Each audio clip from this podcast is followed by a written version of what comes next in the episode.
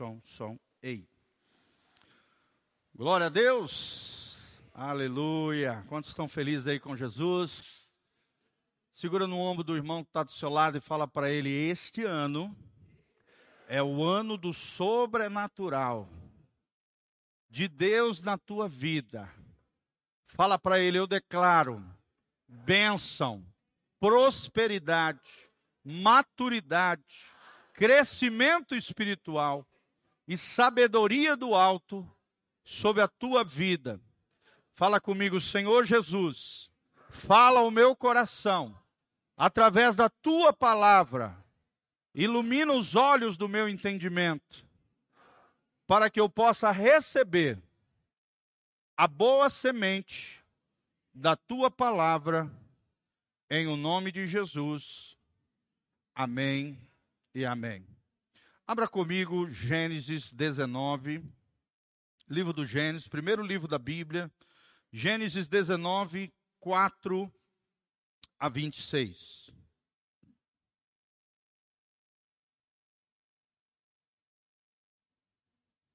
Vamos ler desde o 1, tá? De 1 a 26. Gênesis 19, de 1 a 26. Aqui a Bíblia fala sobre a destruição de Sodoma e Gomorra, o que aconteceu na vida de Ló. Nosso tema hoje é lições na transgressão de Ló. Quando nós falamos transgressão, estamos falando de pecado. Transgredir é quebrar a lei de Deus. Estamos falando de pecado, de iniquidade, de falhas morais e espirituais na vida de Ló que nos trazem ensinamentos tremendos para a nossa vida. E aí nós vamos ver quais são essas transgressões de Ló, que lições nós podemos extrair para a nossa vida espiritual, que cuidados nós temos que ter diante daquilo que esse mundo aí fora nos oferece. Como é que está o nosso relacionamento com Deus? Como é que está a nossa vida espiritual? Como é que está o nosso coração com relação às coisas de Deus e com relação às coisas desse mundo? É sobre isso que nós vamos falar, uma palavra muito profunda, que abençoou muito o meu coração através da leitura. E uma das obras do pastor Cote, eu quero compartilhar com vocês essa temática, lições na transgressão de Ló. Então vamos lá, Gênesis 19, versículo 1. E vieram os dois anjos a Sodoma à tarde, e estava Ló assentado à porta de Sodoma. E vendo-os Ló, levantou-se ao seu encontro e inclinou-se com o rosto à terra. E disse: Eis agora, meus senhores, entrai, peço-vos em casa de vosso servo, e passai nela noite, e lavai os vossos pés, e de madrugada vos levantareis e ireis a vosso caminho. E eles disseram: Não, antes na rua passaremos a noite e porfiou com eles muito, ou seja, insistiu com eles, e vieram com ele então os dois anjos, que eram homens ali, tá? Homens, é, anjos em, é, em forma de homens. E entraram na sua casa. E Ló lhes fez um banquete, e cozeu bolos sem levedura, e comeram. Antes que se deitassem, cercaram a casa os homens daquela cidade, os homens de Sodoma, desde o moço até a pessoa mais velha, todo o povo e todos os bairros. E chamaram a Ló e disseram: Onde estão os homens que a vieram nesta noite? Traze-os para fora, para que o conheçamos. E conheçamos aqui, irmão, não era bater papo, tá? Era ter relações sexuais ilícitas homossexuais, tá bom? Sodoma e Gomorra era uma terra conhecida pela imoralidade sexual, principalmente o homossexualismo. Então saiu Ló a eles à porta e fechou a porta atrás de si e disse: Meus irmãos, rogo-vos que não façais mal a estes homens.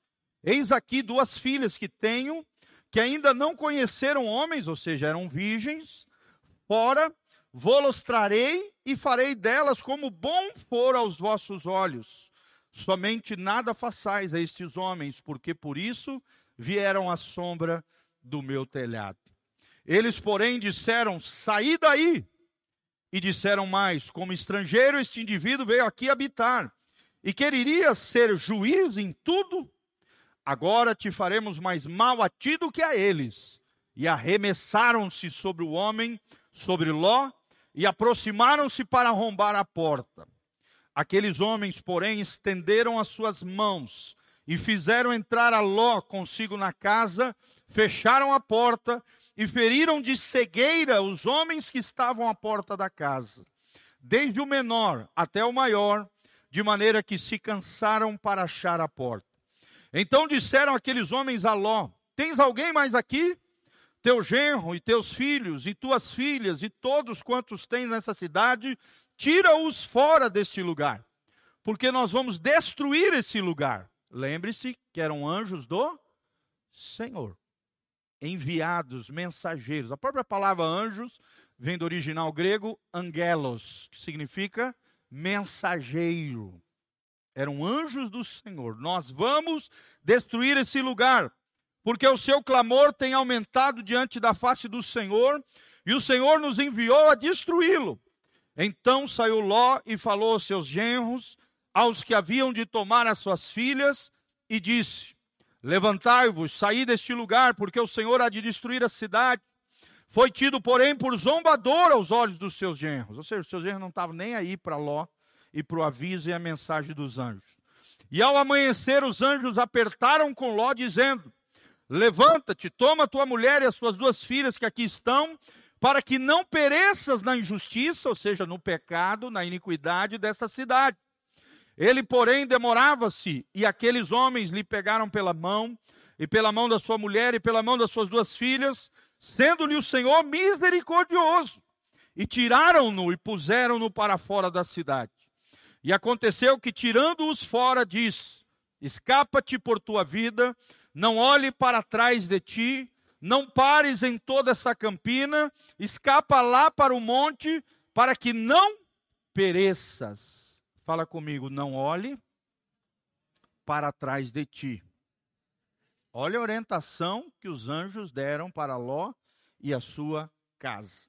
E Ló disse-lhe: Ora não, meu senhor, eis que agora o teu servo tem achado graça aos teus olhos, e engrandecestes a tua misericórdia, que a mim me fizestes, para guardar a minha alma em vida. Mas eu não posso escapar no monte, para que porventura não me apanhe esse mal e eu morra.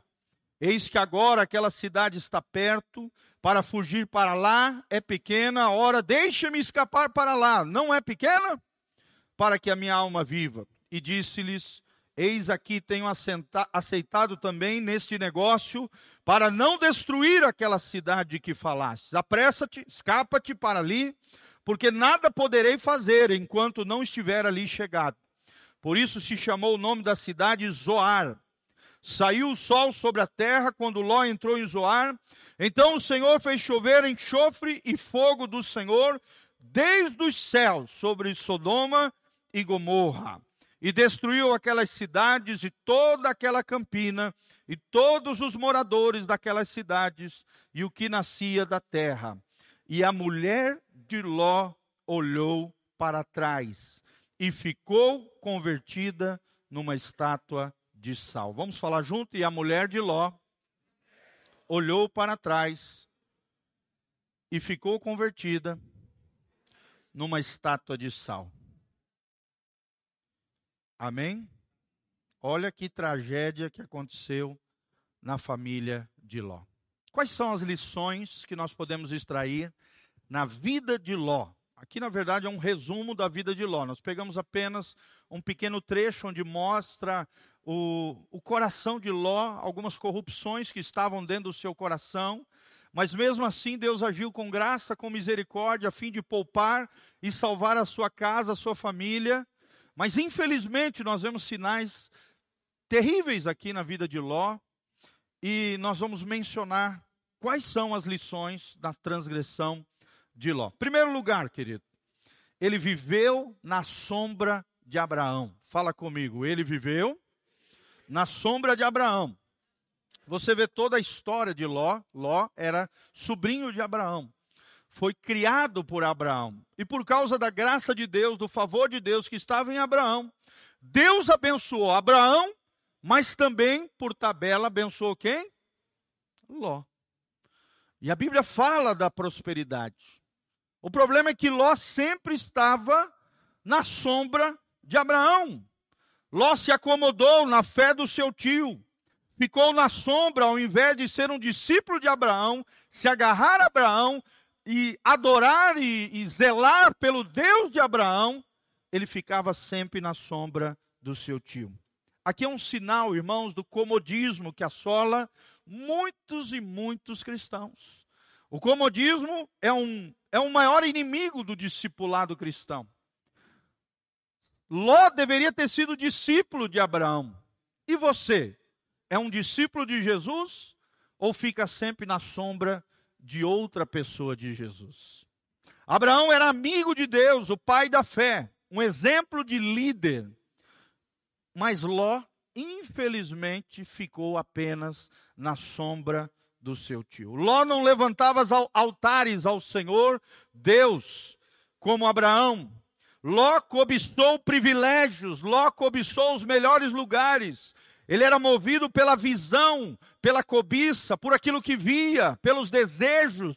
Sempre queria se dar bem, era egoísta. Abraão não, era altruísta. Era alguém que oferecia para o seu próprio sobrinho sempre o melhor. Tem uma, um trecho da história, você pode ler na sua casa, toda a história de Abraão e de Ló. Você vai ver que Abraão coloca seu sobrinho e diz: Ó, pode escolher, se você for por um lado, eu vou para o outro.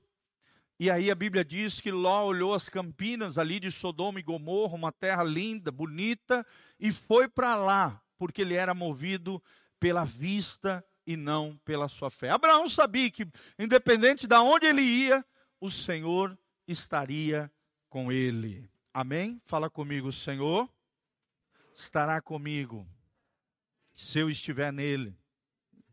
É, é como Abraão vivia. E o problema de Ló, a primeira grande falha, a primeira grande transgressão de Ló, é que ele vivia na sombra de Abraão. Meu irmão, não viva na sombra de ninguém. Seja papai, seja mamãe, seja o seu cônjuge, como nós vemos isso. Né? Às vezes a pessoa fica na sombra do seu cônjuge, filhos na sombra dos seus pais, pessoas na sombra de determinado irmão, não, irmãos, a Bíblia diz lá em Hebreus 12, nós temos que olhar para o autor e consumador da nossa fé. A nossa fé não pode estar baseada em homens, nem mulheres, nem em pessoas, nem em líderes, nem em religião. Não, a nossa fé tem que estar baseada num relacionamento íntimo e pessoal com Jesus de Nazaré. Nós não podemos ficar na sombra de ninguém. Essa é a primeira falha, a primeira transgressão de Ló. Segunda falha, segunda transgressão de Ló, ou lição que nós podemos aprender é que o seu relacionamento com Deus foi se desgastando. Fala comigo, o seu relacionamento com Deus foi se desgastando. E meu irmão, como é que está o teu relacionamento com Deus? Está forte, está pujante, está crescendo ou está se desgastando?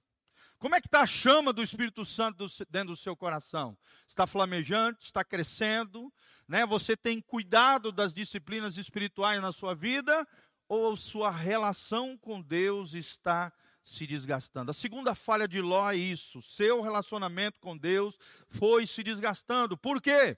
Quando ele estava ali próximo de Abraão, junto a Abraão, a fé de Ló estava boa, estava maravilhosa, mas a partir do momento que ele se separa do seu tio, foi para Sodoma e Gomorra, você vê nitidamente nesse episódio que Ló foi em bancarrota. O relacionamento com Deus foi se desgastando.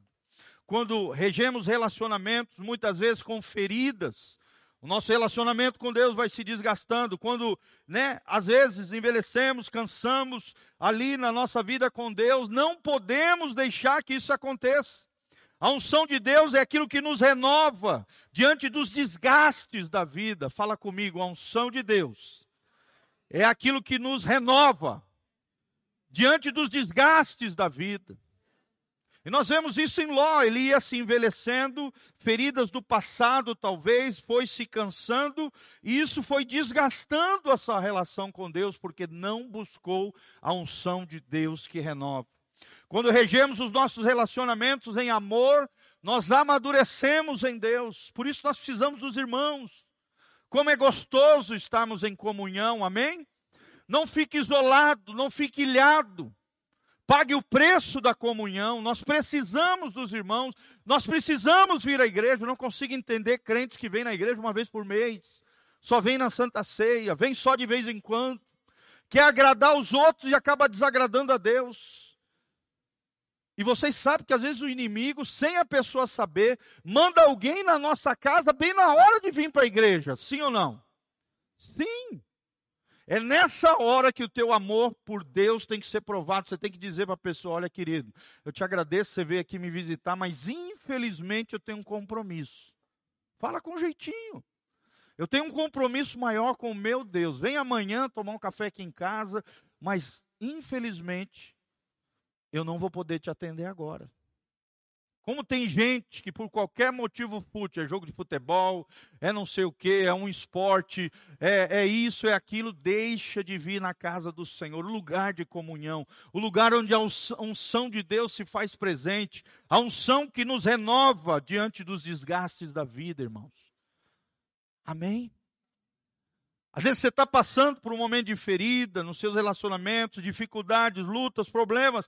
Procure um irmão, porque relacionamentos em amor nos curam, nos amadurecem.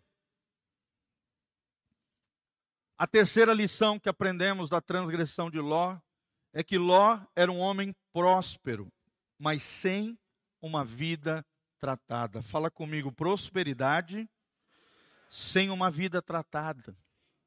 Ló era um homem próspero, a Bíblia diz, quase igual a Abraão. Ele tinha tantos rebanhos, assim como Deus Abraão, Deus abençoou Abraão, Deus abençoou Ló enquanto ele estava com Abraão. Ele era um homem próspero, ele cresceu, ele prosperou, mas existiam coisas dentro da sua alma que ele não se deixava tratar. Prosperidade mais desgaste espiritual leva ao comodismo destruidor prosperidade, mais feridas na alma, mais desgaste, geram sucessos destrutivos, enganosos, efêmeros.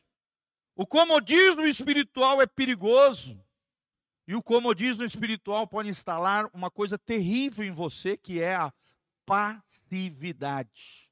Fala comigo, passividade. É aquela pessoa que fica fria, indiferente, apática, não está nem aí. Nós não podemos aceitar isso na nossa vida, irmãos. Amém? As brasinhas precisam estar juntas. As brasas juntas fazem um fogaréu para Deus, para a glória de Deus. Mas uma brasinha sozinha, isolada, ela se apaga rapidamente. É isso que a Bíblia está nos chamando a atenção. Não adianta prosperar, ter sucesso, ter uma vida abençoada, mas não ter uma vida tratada, uma vida curada pelo poder de Deus. Amém? Seja curado aos pés da cruz. Glória a Deus. Todos nós temos áreas da nossa vida que precisam de cura, que precisam de tratamento. Não fuja do tratamento de Deus, porque senão o tratamento de Deus ali na frente, Deus vai te pegar novamente através de outra pessoa, através de outra circunstância, e a bola só vai aumentar, é uma bola de neve que vai crescendo.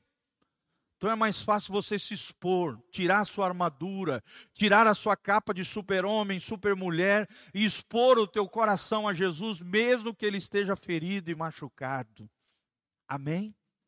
Prosperidade sem uma vida tratada pode gerar uma série de problemas na vida das pessoas. E Ló é um exemplo de um homem próspero que não tinha sua vida tratada. Imagina um pai que oferece as suas duas filhas para serem estupradas pelos homens da cidade de Sodoma e Gomorra. Que pai faria um negócio desse, gente? Olha como naquela época mulher não valia nada, gente. Infelizmente, que vergonha, né? Hoje, para o mundo moderno, um negócio desse é uma coisa horrenda, e é horrenda do ponto de vista de Deus. Mas que pai é esse que seria capaz de entregar suas duas filhas para serem estupradas, para proteger dois estranhos que vieram na sua casa? Que pai que faria um negócio desse? Mas ele fez, a Bíblia está dizendo que ele fez. Se não houvesse uma intervenção daqueles dois anjos que tinham for, formas humanas e eles não tivessem levantado as suas mãos e lançado ali uma espécie de maldição, de cegueira sobre aqueles homens daquela cidade, aqueles homens teriam violado a sua filha, suas duas filhas, que eram virgens, gente. Sim ou não? Está aí, está no texto aí, nós lemos. Prosperidade, ser uma vida tratada você faz coisas horrendas, coisas vergonhosas, coisas que te desonram, coisas que te tiram da posição de dignidade, honra, graça e respeito diante do Senhor. Quarta lição da transgressão de Ló: ele não diferenciou a visão de Deus do desejo pessoal. Fala comigo, não diferenciar a visão de Deus de desejos pessoais. Olha que tropeço na vida de Ló. Olha que transgressão, que erro.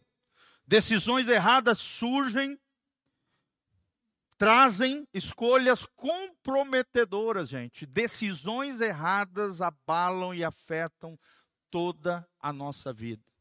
Sim ou não, irmãos? Perde-se a vida de renúncia e ele perdeu né, sua vida de renúncia e acabou cobiçando o fértil vale de Sodoma. Foi guiado pela visão humana e não pela visão de Deus. Esse é um princípio de engano, uma espécie de encantamento. Quantas e quantas pessoas estão debaixo do encantamento dentro das igrejas, gente? Estão atrás dos seus desejos pessoais, em vez de estarem atrás do seu propósito e da visão que Deus tem para cada um deles. Decisões erradas surgem, escolhas comprometedoras, lembre-se disso. Esse é o princípio do engano, esse é o princípio do encantamento.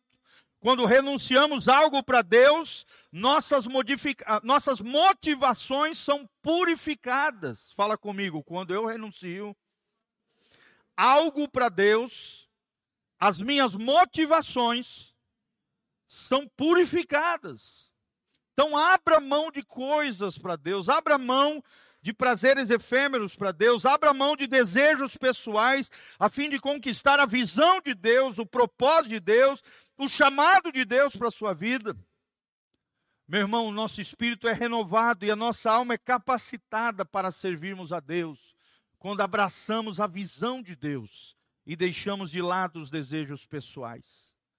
Uma nova dinâmica de vida, com revelações, Discernimento surge quando mas quando nós fazemos o contrário, ou seja, quando a renúncia sai de cena, a cobiça entra e as prioridades mudam, o coração endurece e a visão fica obscurecida, porque a pessoa só quer privilégio.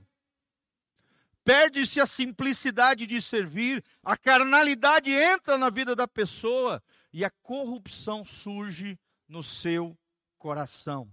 Olha só, quando a renúncia, vou repetir, quando a renúncia sai de cena, a cobiça entra no coração, as prioridades mudam, o coração endurece, a visão fica obscurecida, você só quer privilégio, só quer direitos. E aí você perde a simplicidade de servir a Deus, a carnalidade entra e a corrupção surge no seu coração. Foi o que aconteceu com Ló. Era um servo de Abraão, estava perto de Abraão, estava debaixo do favor de Deus, estava debaixo da bênção de Deus, mas a partir do momento, por estar na sombra de Abraão, se afastou de Abraão, começou a se afastar de Deus e teve comportamentos terríveis, como esse que eu mencionei para vocês. Fala comigo, não, não diferencie a visão de Deus de desejos pessoais. Ele não diferenciou a visão de Deus de desejos pessoais. Ele preferiu os desejos pessoais em vez da visão de Deus. Esse foi o pecado de Ló. Ele não diferenciou a visão de Deus de um desejo pessoal. Ele seguiu os desejos. Ele seguiu a cobiça. Ele seguiu queria os privilégios, ele queria se dar bem. E acabou no final da história, nós conhecemos o final da história de Ló, se deu muito mal, fez coisas vergonhosas. Versi é, o quinto princípio, outra transgressão de Ló, outra lição que nós aprendemos com a transgressão de Ló, foi que houve uma prosperidade sem responsabilidade espiritual. E isso conduziu à imoralidade. Fala comigo, prosperidade sem responsabilidade conduz à imoralidade. Por que, pastor? Ele escolheu Sodoma e Sodoma e Gomorra é um símbolo do quê? Da imoralidade, da sujeira, principalmente na área sexual. Sodoma é o território da prosperidade, sem pagar o preço da santidade. É o território da vida fácil, é o território da vida egoísta, é o território da imoralidade, onde se abandona, abandona os valores de Deus em detrimento dos prazeres que este mundo oferece. Será que você está na Canaã de Deus ou você está em Sodoma e Gomorra na sua vida? Será que você tem abraçado a visão de Deus, o propósito de Deus, ou então os desejos pessoais, a lascívia, a imoralidade? Antes da imoralidade vem um processo de prosperidade e de flacidez espiritual. Tome cuidado, a prosperidade pode te levar à flacidez espiritual. Frieza nas coisas de Deus. Por isso que Deus muitas vezes não enriquece muitas pessoas, porque sabe que se prosperar o fulaninho ali, o irmãozinho fulano de tal, o que, que vai acontecer? O irmãozinho desvia. Sim ou não, irmãos? Quantas e quantas pessoas você já viu desviar por causa de riquezas? Eu já vi pastores desviar de ministério, chamado, do propósito, da visão de Deus por causa de riqueza. Quantos e quantos nós vemos hoje? Líderes espirituais, ovelhas, não compreenderam que o amor ao dinheiro é a raiz de todos os. O dinheiro para nós, irmãos, tem que ser apenas um recurso mas não centro da nossa vida. Você pode ter coisas boas, amém? As coisas boas é que não podem ter o seu coração, a sua vida. Mamão não pode ser o ídolo do seu coração, a potestade que está por detrás do dinheiro. A Bíblia diz: tudo me é lícito, mas nem tudo me.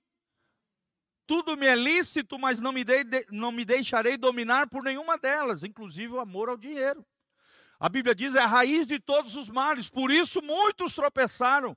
Na Bíblia tem pelo menos três mencionados nas cartas de Paulo, Imineu e Alexandre, e Demas, que amou o presente século, amou o mundo, amou aquilo que o mundo oferece e abandonou a fé. Toma cuidado, irmãos. Conveniências em detrimento da real vontade de Deus é perigoso. Quem você está querendo agradar? A você mesmo ou a Deus? A Jesus, que é o teu Senhor, ou a Mamão? Tome cuidado. Amém? Glória a Deus. Tenha prosperidade sem vender os teus valores, os princípios que você aprendeu com seus pais, que você tem aprendido na igreja, aquilo que Deus te ensina na palavra, amém? Deus não é contra a prosperidade mas com a, o sucesso e a prosperidade você precisa ter o seu coração sobre vigilância. Ló não vigiou o seu coração e a prosperidade sem responsabilidade espiritual o conduziu à imoralidade. Fala comigo, prosperidade sem responsabilidade conduz à imoralidade que não aparece nesse trecho que nós lemos mais para frente. Nós vamos ver que ele se embriagou e acabou se deitando com as suas próprias filhas. É o que diz a história bíblica. Olha que aberração. Sua mulher olhou para trás, e esse olhar para trás é um símbolo de olhar para o passado, olhar para o Egito, olhar para o mundo, desejar as coisas que esse mundo oferece. E o que, que aconteceu com ela? virou uma estátua de morreu instantane, instantaneamente. E o próprio Jesus lá no Evangelho diz: ó, lembre-se da mulher de Ló. Não façam como ela. Não olhem para trás. Não desejem o Egito. Não desejem a vida antiga. Não desejem aquilo que o mundo lá fora oferece. Tome cuidado, vigie o teu coração. Cuidado com a prosperidade sem responsabilidade. Isso pode levar à imoralidade. Sexto princípio que nós aprendemos, a sexta lição, na transgressão de Ló, é que motivações equivocadas geram insatisfação e competição. Fala comigo, motivações equivocadas geram insatisfação e competição. Como tem gente assim, insatisfeita. Eu tenho ensinado aqui desse altar que o segredo da infelicidade, ou seja, da falta da felicidade, é a insatisfação crônica e a ingratidão. Se o diabo plantar essa sementinha no teu coração de insatisfação e de ingratidão, você nunca vai ser feliz. Mas se você tiver contentamento em Deus e for agradecido por tudo aquilo que Deus tem te dado, meu irmão, você será feliz. Amém? Quantos aqui querem ser felizes? Quantos aqui são felizes em Jesus? Lembre que a nossa felicidade não depende das circunstâncias, não depende que tudo vá bem. É igual a nossa alegria, ela é supra-circunstancial, ela está acima da circunstância. A nossa felicidade e a nossa alegria é uma pessoa, é Jesus de Nazaré. Se estamos nele, a Bíblia diz a presença dele, a presença de Deus, na, pleni, na presença de Deus, a plenitude de alegria. Na presença de Deus, há delícias perpetuamente. Glória a Deus. Mas tem muita gente com motivação equivocada, com insatisfação crônica, caindo na pilha do inimigo, na, no dardo inflamado do inferno, com sentimento de competição nós vemos que Ló tinha uma grande equipe de pastores, mas o seu coração estava corrompido e acabou infectando os seus pastores. Você vai ver que os próprios pastores de Ló começaram a arrumar confusão com os pastores de Abraão. Por quê? Porque o coração de Ló foi refletido sobre os seus líderes. A motivação é determinada pela inspiração, gente. O que, que inspira você? Será que é Deus? Será que você tem se sujeitado a Deus, tem colocado as suas mazelas, as suas feridas, o seu coração diante de Deus? Aos pés da cruz? Insatisfações, mais injustiças, mais feridas na alma, nos levam a decisões independentes de Deus. Fala comigo, insatisfações, injustiças e feridas nas almas nos levam a decisões independentes de Deus. E como tem gente que tem feito isso? Sim ou não? Seguem a sua alma e não a, a palavra de Deus e direcionamento do Espírito. Seguem as suas próprias feridas de alma e não aquilo que Deus diz na sua palavra. São movidos por emoções, por sentimentos, por feridas na alma e não por convicções, pela sua fé pelo seu propósito, pela palavra de Deus. Irmãos, nós nos afastamos da terra prometida quando temos motivações equivocadas no nosso coração, insatisfação e competição, briga, confusão entre os irmãos. Aqui, os pastores de Ló entrando em conflito com os pastores de Abraão, é um símbolo do que acontece às vezes dentro da igreja: confusão, sentimento de competição, quem quer ser maior do que quem, quem quer aparecer mais do que o outro. Competição está baseado no orgulho. Fala comigo, o fundamento da competição é o orgulho. É um querendo provar para o outro que é melhor. A competição dentro do casamento pode destruir um casamento, sim ou não? Ah, eu sou melhor que você. Ah, eu tenho a razão. Ah, eu acho que é assim, o outro acha que é assado. Sentimento de competição, insatisfação. Uma mulher com um coração insatisfeito pode levar a bancarrota uma família. Um homem com um coração insatisfeito pode pular cerca e abandonar a família. Sim ou não, gente? Sentimento de competição, conflito entre marido e mulher, o diabo entra e causa grande ruína dentro da família. Vocês precisam entender que vocês são uma equipe, que nós trabalhamos juntos, trabalhamos em co cooperação e não em competição. A grande diferença é isso: no mundo sem Deus é a competição, no mundo com Deus é a cooperar. Fala comigo, com Deus é cooperação. Sem Deus é a competição. E qual é a base da competição? O orgulho, é a soberba, é a arrogância, é o eu querendo estar em primeiro lugar e o outro em segundo plano. Nos afastamos da terra prometida. Quando agimos assim, com insatisfação, com competição, jamais conseguiremos ser felizes. Lembre-se que a obra de Deus cresce, mas ela foi edificada sobre um fundamento. E esse fundamento é G. Não é o eu apareço, a glória do eu, não, é a glória de Deus. Eu e você vivemos para a glória de Deus, o fundamento da obra de Deus na nossa vida, naquilo que fazemos, é Jesus, é Ele que tem que ser glorificado, exaltado. Essa igreja não é uma igreja centrada no pastor Giovanni, no pastor Rildo, nos obreiros, não, querido, é uma igreja centrada em Jesus. A palavra de Deus é o fundamento, Jesus é o centro. E nós nos dedicaremos ao quê? Fala comigo, Jesus, a palavra e relacionamento. Essa é a tríade, é o tripé que sustenta a visão dessa igreja. Que Cristo seja o centro, que a palavra seja o fundamento e nós nos dedicaremos aos relacionamentos. E como tem sido bom isso, né, irmãos? Glória a Deus, sim ou não? Então não fique sozinho, busque amigos.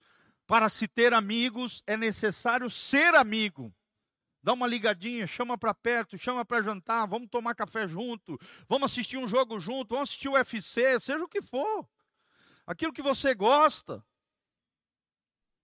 Sei lá, andar de bicicleta.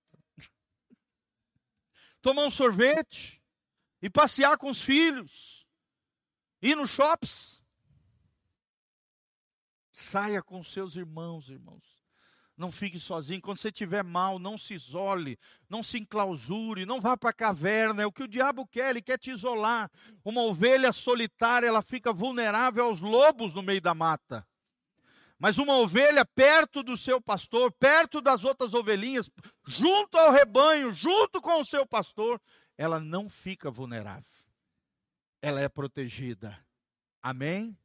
Porque o pastor tem um cajado e aquele cajado afugenta os lobos mal.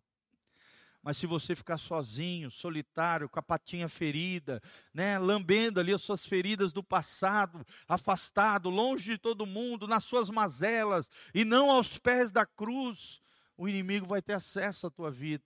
É tudo que ele quer, te isolar, te separar, te mandar para longe dos outros. Porque aí você fica susceptível ao ataque do maligno. Sétimo princípio, sétima lição na transgressão de Ló. O governo do lar é corrompido pela insatisfação da mulher. Fala comigo. O governo do lar é corrompido pela insatisfação da mulher. Deus havia mandado dois anjos. Os anjos foram muito claros nas suas orientações. Saiam correndo, saiam pela vida de vocês, saiam de Sodoma e Gomorra e não olhem para trás. Esse olhar para trás mostra desejo pelas coisas que Sodoma e Gomorra oferecia, desejos pelo mundo, insatisfação da carne, insatisfação desta mulher. Ela firmou sua casa e o seu coração em Sodoma. Muitas mulheres não compreendem, às vezes, a vocação dos seus maridos. E às vezes são uma pedra de tropeço para eles. Muitas mulheres hoje estão perdendo tempo em redes sociais querendo a vida dos outros e perdendo a percepção da vida abençoada que elas já têm em Deus. Amém? E homens também às vezes estão caindo nessas, não é só mulher. Homens também, insatisfeitos.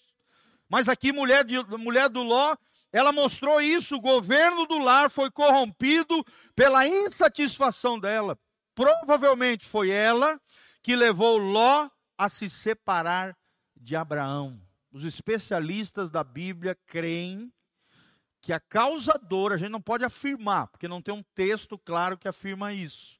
Mas provavelmente, você vê pelo histórico dela e pelas atitudes equivocadas de Ló, que quem mandava na casa era quem? Era a mulher de Ló. Provavelmente a confusão entre o tio e o sobrinho, que era uma maravilha, foi causado por quem?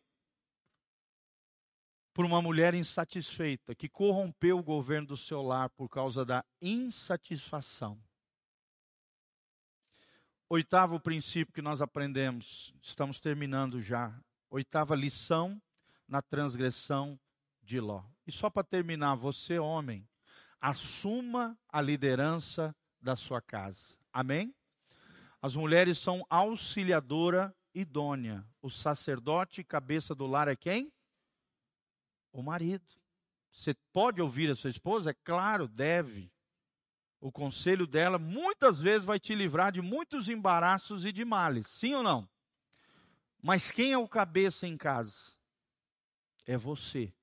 A Bíblia diz: é Cristo, o homem. Cristo é o cabeça do homem, o homem é o cabeça da mulher, e os pais são autoridade sobre os filhos.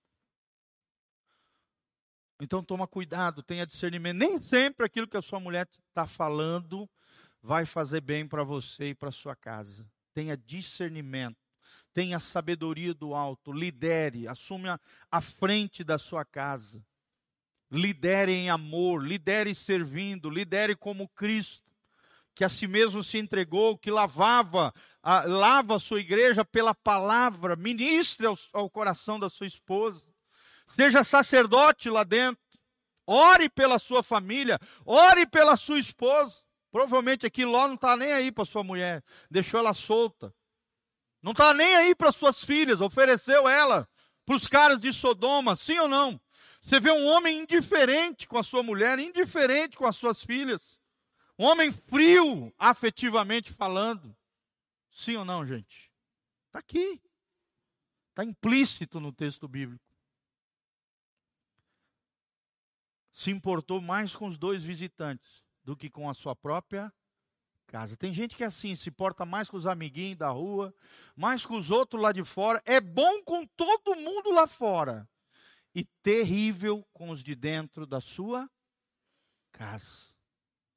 O seu melhor, querido, tem que estar tá dentro da sua casa. Fala comigo, o meu melhor tem que estar tá dentro da minha casa. Amém? O melhor de você tem que estar à disposição da sua família, da sua casa, da família de Deus, da igreja, e não com os amiguinhos lá de fora. Oitava lição que nós aprendemos na transgressão de Ló: a imoralidade é a terra da frieza e da apatia espiritual. Fala comigo, a imoralidade é a terra da frieza, da apatia espiritual. Ou seja, a imoralidade, irmão, gera paralisia, gera perdas terríveis, sim ou não? Quantos e quantos irmãos estão sofrendo, às vezes dentro das igrejas, porque têm vivido, em vez de viver em Canaã, vivem em Sodoma e Gomorra. Estão envolvidos em imoralidade. E a imoralidade gera frieza, gera apatia no seu coração, gera acomodação mais paralisia, gera ruína, gera perdas emocionais, perdas espirituais. O seu relacionamento com Deus é afetado. Ela perde relacionamentos, perde a cobertura espiritual e a proteção de Deus, perde o poder da renúncia, cede a sua vontade ao pecado e consolida a cobiça dentro do seu ser.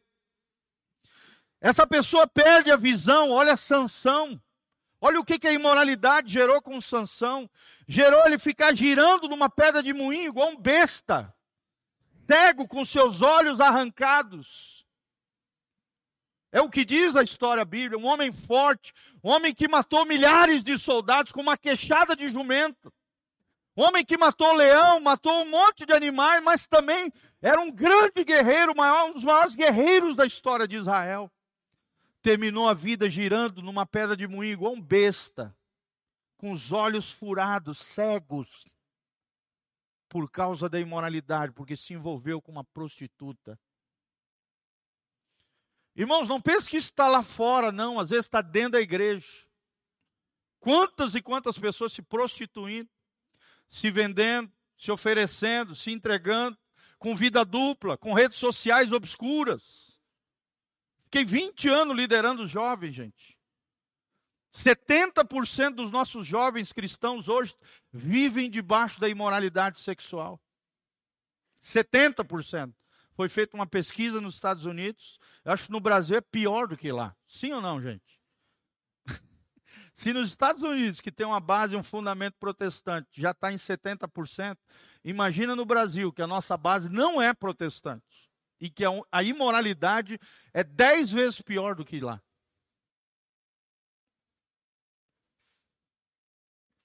Você perde a visão, você perde a missão de Deus na tua vida. Muitas vezes você perde a tua unção, você perde a noção do perigo. Olha só, a noção do perigo. Às vezes um jovem vai e se mete com uma mulher casada, o marido vai lá e mata ele. Perdeu a noção do perigo, porque ficou encantado. É um encantamento, é um engano, a imoralidade. É o espírito de Sodoma que tenta invadir o teu coração, a tua vida, tenta invadir as famílias. As pessoas perdem os seus bens, perdem as suas riquezas, o dinheiro some. Ló perdeu mais de 3 mil pessoas que foram com ele e acabaram se misturando na terra de Sodoma e Gomorra e sumiram da história. Mais de 3 mil pessoas foram com Ló para as campinas de Sodoma e Gomorra e sumiram da história, gente. Se mesclaram, se misturaram com a cultura e com a sujeira daquela terra. Ló perdeu a esposa, perdeu a família, perdeu a honra, perdeu a dignidade. Se deixou embebedar pelas filhas, tornou-se isolado, deprimido. Teve que conviver com a face do incesto na pessoa dos seus netos. Olha só, gente, que fim terrível foi a história de Ló. Que Deus nos livre disso em nome de Jesus. Amém? Coloca a mãozinha no seu coração e fala: Senhor, que Deus me livre do final de Ló. Irmãos, e a Bíblia diz que tudo aquilo que foi escrito na palavra de Deus é para ensinamento nosso. Não é para te jogar para baixo, é te jogar para cima. É para te tirar do lodo, do charco, da sujeira, daquilo que talvez tenha derrubado, corrompido o seu coração, ofuscado a glória de Deus na sua vida. Quais são as oito lições da transgressão de Ló? Primeiro, ele vivia na sombra de Abraão, não viva na sombra de ninguém. Amém? tenha a tua própria relação, relacionamento íntimo e pessoal com o Senhor. Segundo, seu relacionamento com Deus foi se desgastar. Não deixe o teu relacionamento com Deus se desgastar. Terceiro lugar, a prosperidade veio, mas sem uma vida tratada. Deixa Deus tratar com o teu coração e com a tua vida. Amém? Deixa Deus curar as tuas feridas, tirar as mazelas da tua alma. Quarto lugar, não diferenciou a visão de Deus do desejo pessoal. Ele infelizmente escolheu a cobiça, o desejo pessoal em detrimento da visão de Deus, da visão de fé. Quinto lugar, a prosperidade sem responsabilidade espiritual conduziu a imoralidade. Seja responsável, seja maduro. Fala comigo, maturidade é igual a responsabilidade. Se você quer ser maduro, sábio, ter uma vida prudente, abençoada por Deus, seja responsável. Amém? Deus só pode confiar os seus tesouros, as suas dádivas, as suas bênçãos, os seus dons, os seus ministérios, para quem é responsável espiritualmente. Quem é irresponsável espiritualmente acaba caindo na trilha e no caminho da imoralidade. Sexto princípio que aprendemos: motivações equivocadas geram insatisfação e competição. Insatisfação crônica e ingratidão geram infelicidade. E o sentimento de competição é baseado no quê? No orgulho, que destrói e arrebenta com os relacionamentos. Sim ou não, gente? Todas as guerras, se você for estudar, a base da guerra foi uma atitude de orgulho, uma atitude de arrogância de alguém, de um líder, de alguém que quis defender algo, quis proteger algo ou quis se mostrar para os outros. Sétimo princípio: o governo do lar foi corrompido pela insatisfação da mulher de Ló. Toma cuidado com a insatisfação. Amém? Segura no ombro do seu irmão e fala: meu irmão, tome cuidado com a insatisfação. Amém? E oitavo princípio: a imoralidade é a terra da frieza e da apatia espiritual. Não caia no laço do diabo. Quantos e quantos irmãos têm caído no laço do passarinheiro? Ah, pastor, mas eu não aguento. Quem é que manda em você? É o teu corpo ou o teu espírito? Ah, pastor, mas todo mundo faz. E todo mundo está indo para o inferno, você vai também pular nesse ônibus? No tobo inferno? Ah, mas é normal, todo mundo. Não é normal. A Bíblia diz em 1 Tessalonicenses 4, 3: E esta é a vontade de Deus, a vossa santificação, que vos abstenhai, ou seja, diz, digam não à imoralidade sexual. Essa é a vontade de Deus para nós. É possível casar puro? Sim, é possível. Eu sou uma prova viva disso. É, é possível você casar sem conhecer o seu cônjuge e ser muito feliz e satisfeito na área sexual pós o casamento, sem nunca ter tocado antes para experimentar fruto. É possível. É possível. Amém? É possível. Deus faz essas coisas gloriosas. Se você honrar a Deus no início, Deus vai te honrar no final. Se você desonrar a Deus no início, teu caminho vai ser complicado. É claro que tem alguns casos aqui na igreja, são pessoas que vieram do mundo já nessa condição errada, não tem problema, consertaram a situação, casaram. Glória a Deus, amém? Antigamente não sabiam, né? Estavam no mundo, não sabiam desses princípios e valores que nós temos na palavra de Deus. Tudo bem, amém? Deus restaurou, é, Deus renovou, né? O sangue de Jesus nos purificou de todo pecado, amém? Mas nós que estamos aqui dentro, que conhecemos a palavra, sabemos a vontade de Deus, sabemos o que é imoralidade, não podemos fazer aquilo que é errado. Fala comigo, a imoralidade é terra de frieza e de apatia espiritual. É tudo que o diabo quer gerar em você. Indiferença. Ah, tô nem aí. Ah, esse negócio de ir na igreja. Ah, eu vou lá ouvir aquilo que o pastor falou. Eu já sei desse negócio. Dureza de coração. É aí que o diabo deita e rola na sua vida, irmãos. Não aceite isso no nome de Jesus. Amém? A imoralidade paralisa, a imoralidade gera perdas, acomodação, mas paralisia gera ruína e gera perdas terríveis. Existem pecados, irmãos, que trazem consequências irreparáveis. Fala comigo, existem pecados que trazem consequências irreparáveis.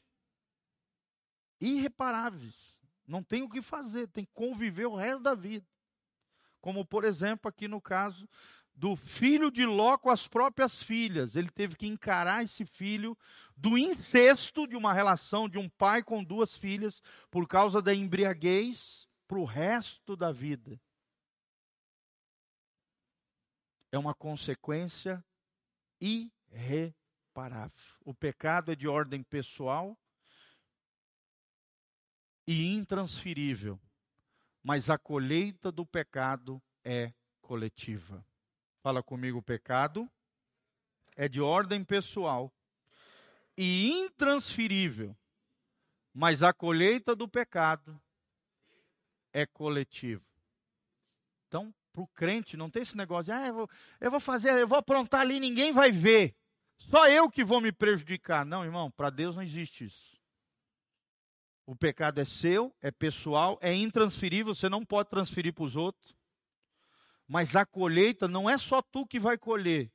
Todas as pessoas que são ligadas afetivamente a você vão sofrer. Sim ou não? Vou dar um exemplo. Um pai destrambelhado que faz uma caca financeira. Vai lá, toma uma decisão errada. É só ele que vai sofrer? Sim ou não, irmãos? Toda a família vai sofrer, a mulher, os filhos, toda aquela tragédia. O filho que se lançou nas drogas, está se autodestruindo, é só ele que vai sofrer? Os irmãos sofrem, a mãe sofre, o pai sofre, os avós, todas as pessoas que são ligadas a ela sofrem porque o pecado é uma tragédia, ele produz morte emocional, pode produzir morte física. Quantas e quantas pessoas morreram antes do tempo, fisicamente, porque pecaram? Produz morte espiritual, alienação de Deus, distanciamento de Deus, apatia, frieza que nós falamos aqui. E por último, o pecado, se não for arrependido, gera morte eterna. Fala comigo, morte eterna. E o que, que é morte eterna? O inferno. Toda árvore má que produz mau fruto, a Bíblia diz que vai ser cortada pelo machado de Deus e vai ser lançado no fogo inextinguível, onde o verme nunca morre, o fogo nunca se apaga, onde haverá choro e ranger de dentes, e não é por um momento, é por toda a eternidade. Que essa palavra gere temor no nosso coração. Amém? Vamos viver uma vida séria com Deus. Uma vida consagrada, uma vida dedicada, uma vida piedosa, uma vida santificada. Que eu e você possamos viver para a glória de Deus. Que não haja nada vergonhoso na nossa vida. Nada, nada escondido, nada debaixo do tapete mas tudo tratado, tudo trazido à luz. A Bíblia diz: se andarmos na luz, como Ele, Jesus, está, temos comunhão uns com os outros, e o sangue de Jesus, seu Filho, nos purifica de todo o pecado. Provérbio diz: o que esconde a sua transgressão nunca prosperará, mas o que as confessa e deixa alcançará misericórdia. Não esconda, traga luz, confesse o pecado, conserte a sua vida, corrija atitudes e posturas, para que você possa voltar aos braços graciosos, as, debaixo das asas maravilhosas do nosso Deus. Amém? Vamos nos colocar de pé na presença do Senhor. Queria que você desse as mãos o irmão que está do seu lado. Vamos terminar orando aqui. Glória a Deus. Feche os corredores, dê a mãozinha para o irmão que está do seu lado. Eu gosto sempre de terminar orando juntos.